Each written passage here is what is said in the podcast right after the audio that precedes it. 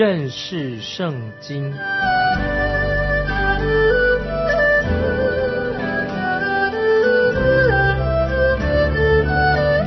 认识上帝的话，把上帝的话带到全世界。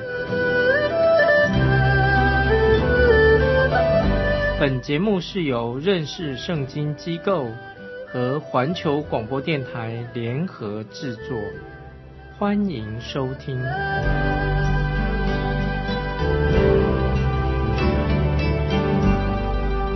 亲爱的听众朋友，你好，欢迎收听认识圣经，我是麦基牧师。我们来看以赛亚书第十四章十二节。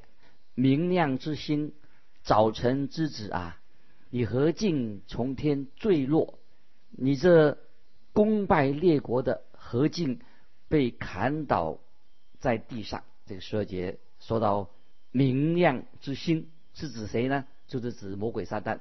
根据以斯结书二十八章说到明亮之星，就是神所创造的最尊贵的受造物，他。后来就等于像变成加略人犹大一样背叛了神，魔鬼撒旦他高举自己的意志高于神对他的旨意，在路加福音第十章十八节这样说：“我曾看见撒旦从天上坠落，像闪电一样。”主耶稣看见撒旦从天上坠落，像闪电一样。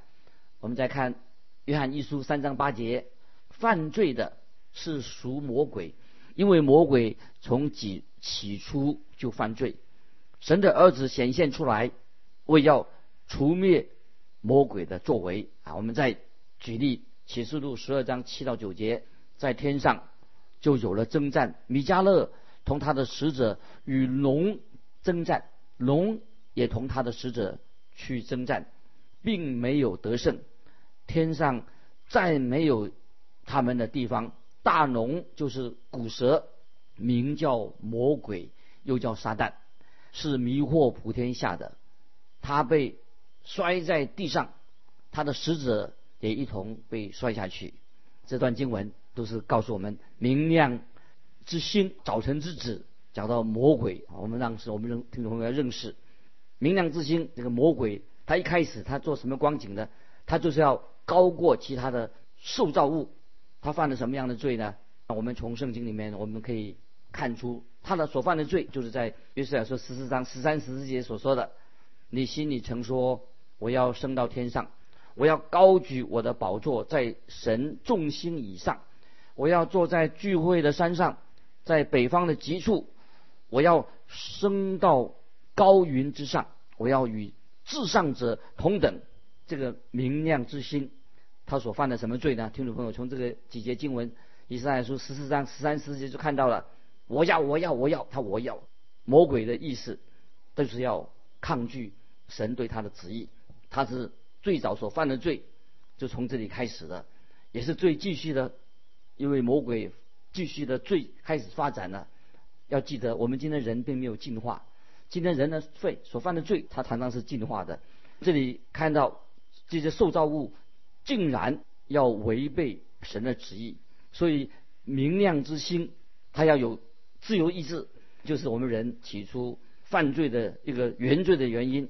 在以赛亚书五十三章六节这样说：“我们都如羊走迷，个人偏行己路，耶和华使我们众人的罪孽都归在他身上。”啊，今天为什么有人会有谋杀罪，并不是说因为神这样说就是罪。而是说，人违背了神的旨意，也违背了神的神性。今天，任何违背神旨意的、违背神的神性，那些都是罪。所以，我认为今天要注意，有些人他们上教会，可是他们并不是为讨神的喜悦，是不是？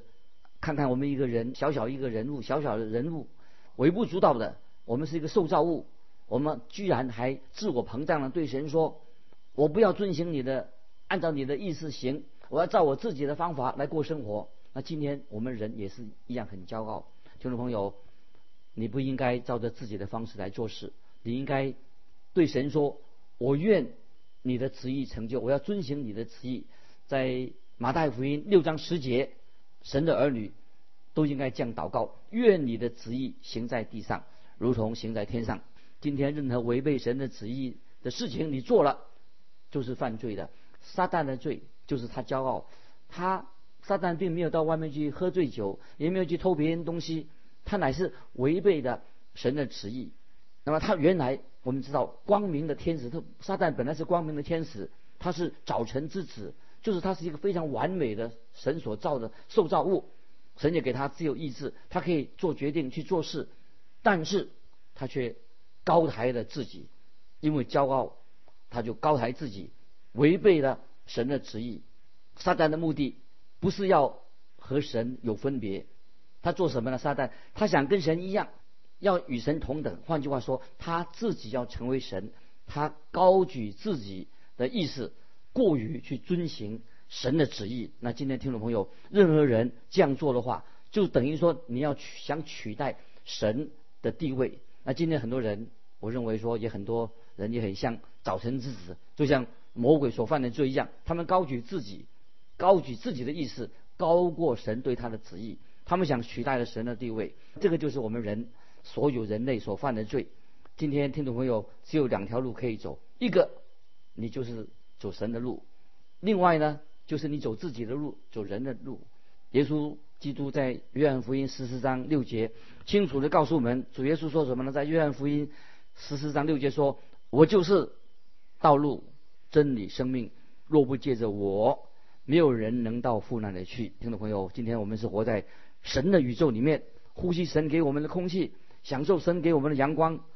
今天既然我们受造物啊，我们对神要有要敬拜他，我们对神有亏欠，因此我们所以要顺服神。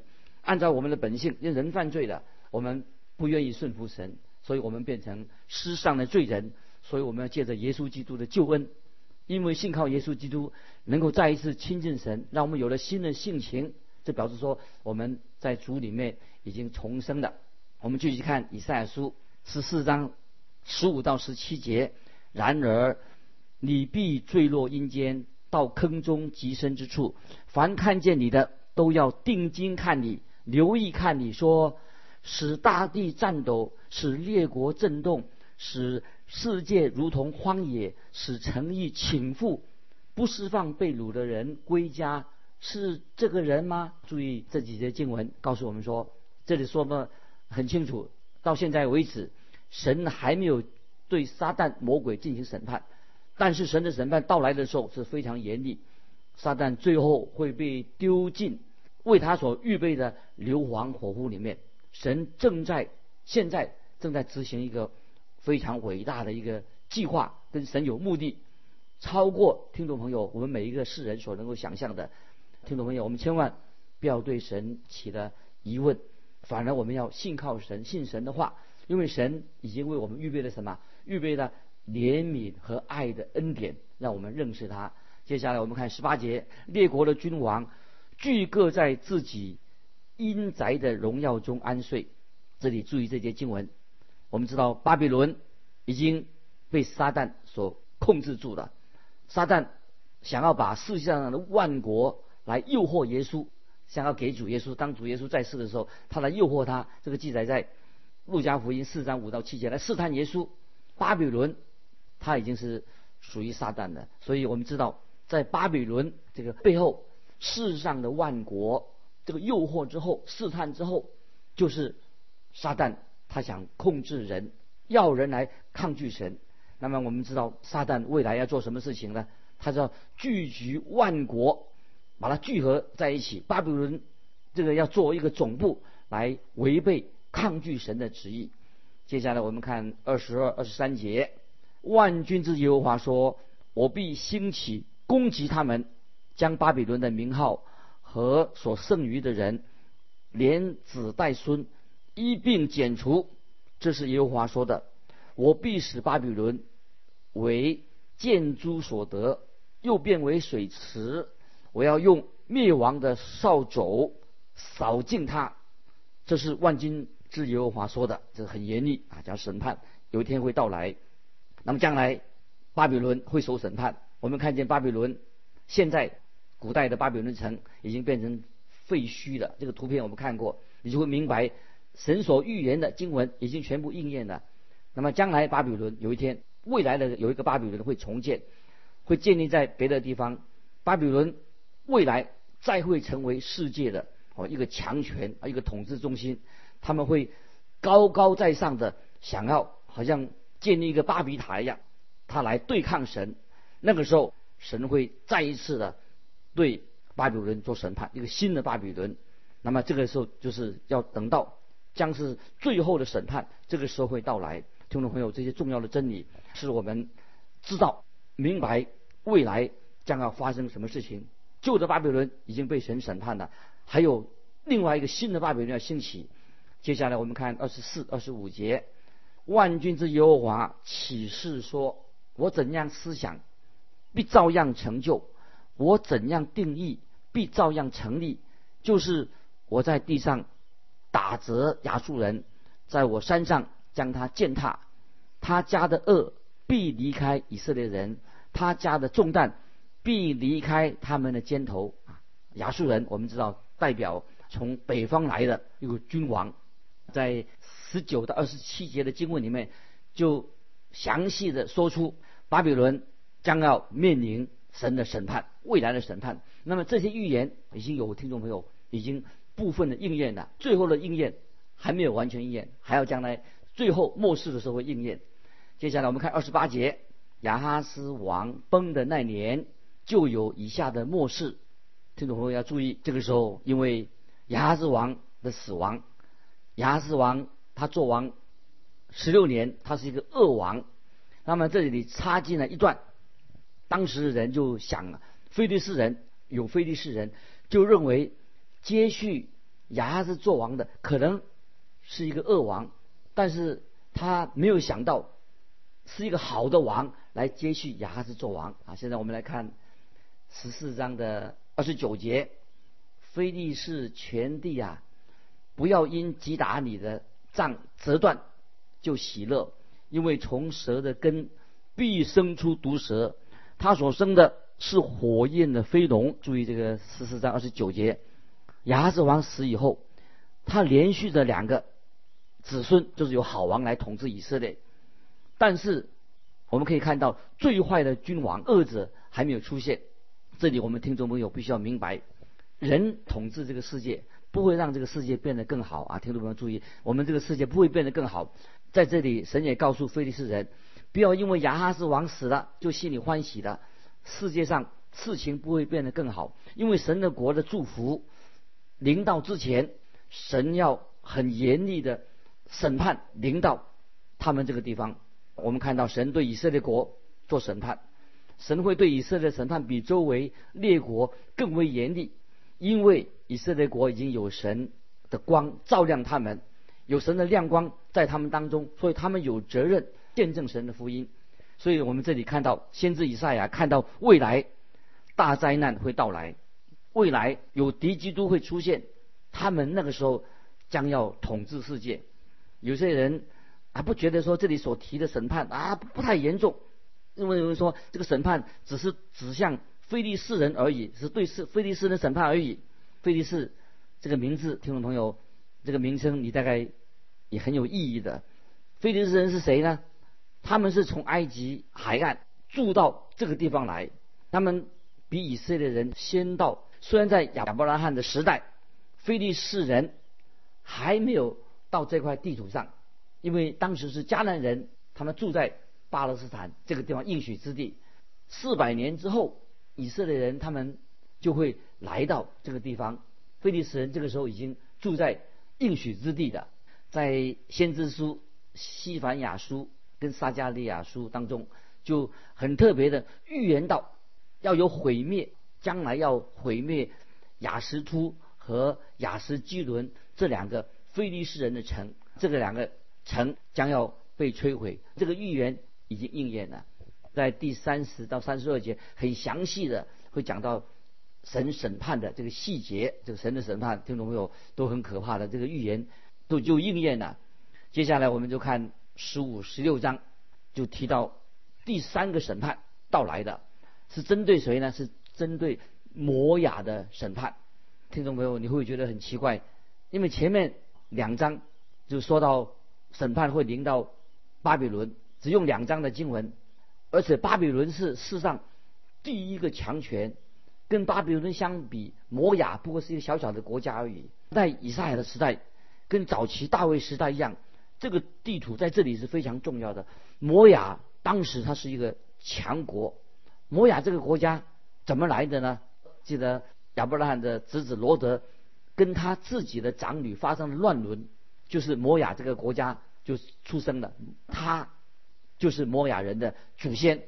后来他们就变成了以色列人的一个世仇，摩亚人不断的骚扰以色列人。摩亚王巴勒记得旧约上有摩亚王巴勒曾经雇佣那个假先知巴兰来咒诅以色列人，因为他害怕以色列人要穿越。啊，摩亚国的地方，听众朋友，我们还没有忘记吧？《路德记》讲到一个爱情的故事，就是关于一个摩雅的女子。摩雅她是摩雅人，路德是摩雅人。这个摩雅的女子非常的特别。我们知道大卫王他也有摩雅人的血统，为什么呢？因为他父亲野西是俄贝德的后裔，俄贝德是波阿斯跟路德所生的后裔啊，他的儿子啊，所以我们都知道。大卫也有摩雅人的血统，大卫在摩雅有很多的亲戚。我们看到，当扫罗王在追杀大卫的时候，大卫就带着他的家人到了摩亚这个地方。今天，听众朋友，摩亚在哪里？摩亚已经消失了。但是，谁是现代的摩亚人呢？我们现在有些新的摩亚人，在圣经里面，摩亚人，我认为是代表那些自称为是神的儿女。实际上，他跟神毫无关系啊！虽然嘴巴说他是神的儿女，但是他跟神毫无关系。就像《使徒行传》那个王菲利斯跟菲斯都一样，他们有机会听到福音。他们的两个可以说都是摩亚人，他们差一点就要被保罗说服了，要想信神的。但是虽然他们离神的国不远，可是他们都没有成为神国里面一份子。他们是神百姓的邻居。但是他们却没有成为信靠主耶稣的人。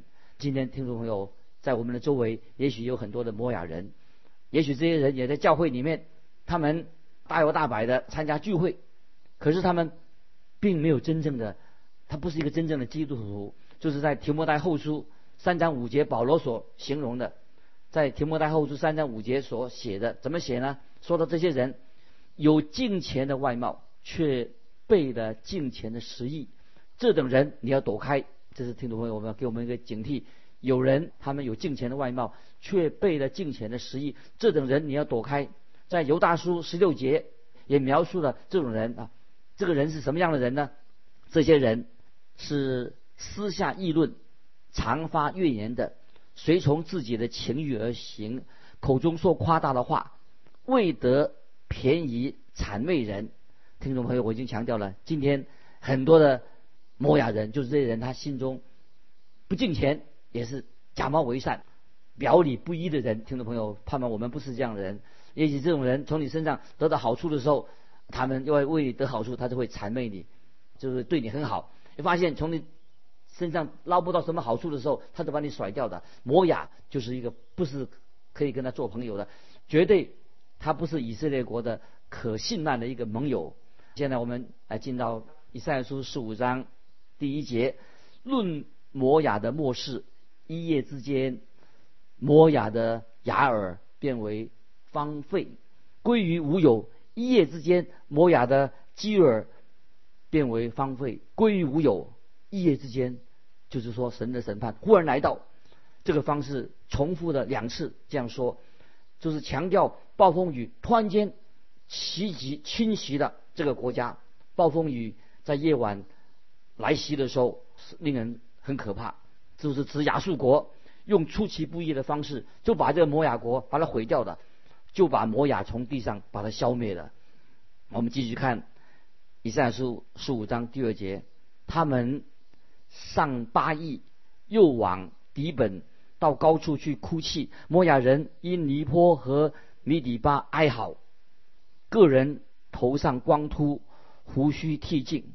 那这节经文说到许多地方我们不太熟悉的地方。巴邑是指房子的意思，就只说那块地，他们有拜偶像的地方，基摩了那个神殿在那里。底本这个地方呢，是在约旦东边的小镇，那里可以找到摩亚人他们所遗留的这些石头。尼坡啊，大家听懂没？大概也说是一座山。摩西曾经在尼坡山看到神的应许之地。米底巴是指什么呢？就是指流变支派的诚意。所以在以赛亚的时代，这些城市都归属给摩亚这个国家，但是现在都被摧毁了。虽然摩亚人他们自称他们认识真神，可是他们却在偶像庙里面拜偶像，而且他们不愿意拜永活的真神。但是他们嘴巴说他们拜永活的真神，但是他们不愿意敬拜永活的真神。接下来我们看以赛亚书十五章第三节，他们在街市上都。腰束麻布，在房顶上和宽阔处，俱各哀嚎，眼泪汪汪。听众朋友，我曾经去过约旦阿曼这个地方，我一去到那个地方的时候啊，就有一种奇怪的感觉，觉得地方怪怪的。这个地方变得很贫穷，但是他们在以以赛亚那个时代是一个非常富有的摩亚这个国家，觉得说神的审判仍然感觉上还是在那个地方，所以我们看到神对摩亚。做一个严厉的审判，让以赛亚心里面也很难过。我们来看第五节：我心为摩亚悲哀，他的贵胄逃到索尔，到伊基拉、斯利斯雅，他们上鲁西坡，随走随哭，在何罗念的路上，因毁灭举起哀声。看到摩亚曾经是以色列的敌人，以赛亚。先知还是很同情他们，因为领导他们身的审审判太恐怖了。但是这也是神的心情。尽管今天我们人是罪人，神还是爱我们。只要我们今天听众朋友，我们愿意回掌归向神，神就会向我们四年悯。这张经文余下的经文就详细描述到摩亚这个国家变成一个荒芜的地方，这些预言已经应验了。那么我们接下来是第十六章一开始。十六章第一节这样说：“你们当将羊羔奉给那地掌权的，从希拉往旷野送到西安城的山，把羊羔从摩崖送到以色列，当做祭物。听懂没有？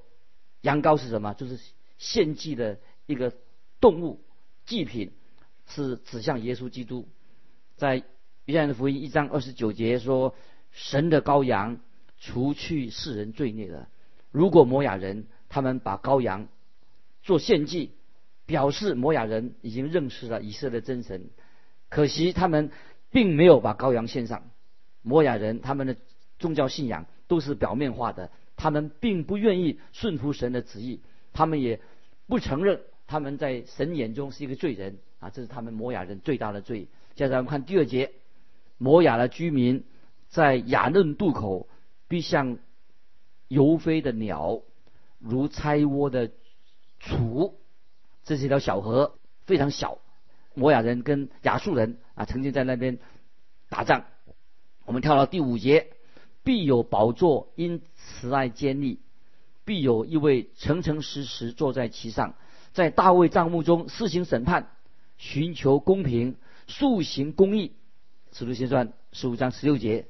说到雅各啊，十五章十六节的使徒行传说大卫的帐幕倒了，但是神却呼召外邦人来建立了教会，重建大卫的帐幕。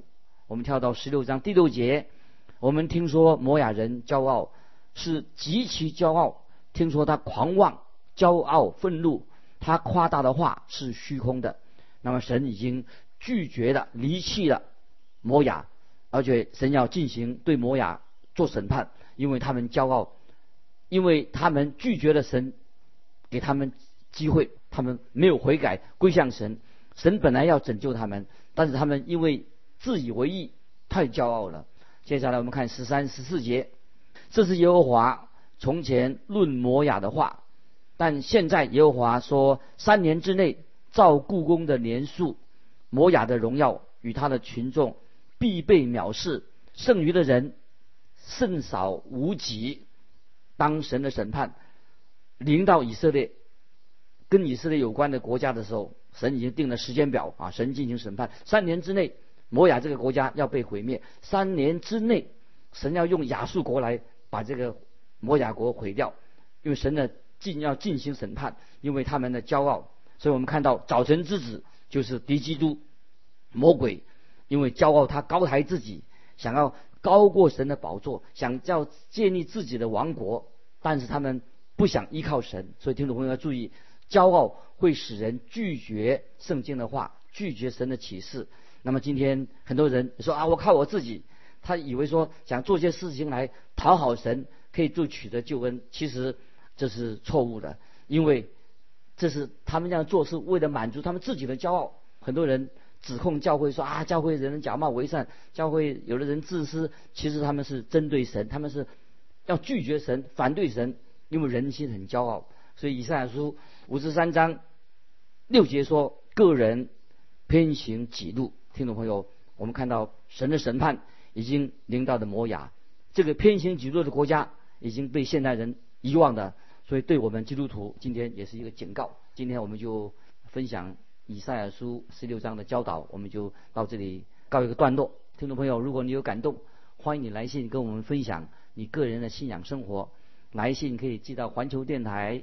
认识圣经，麦基牧师说：“愿神祝福你，我们下次再见。”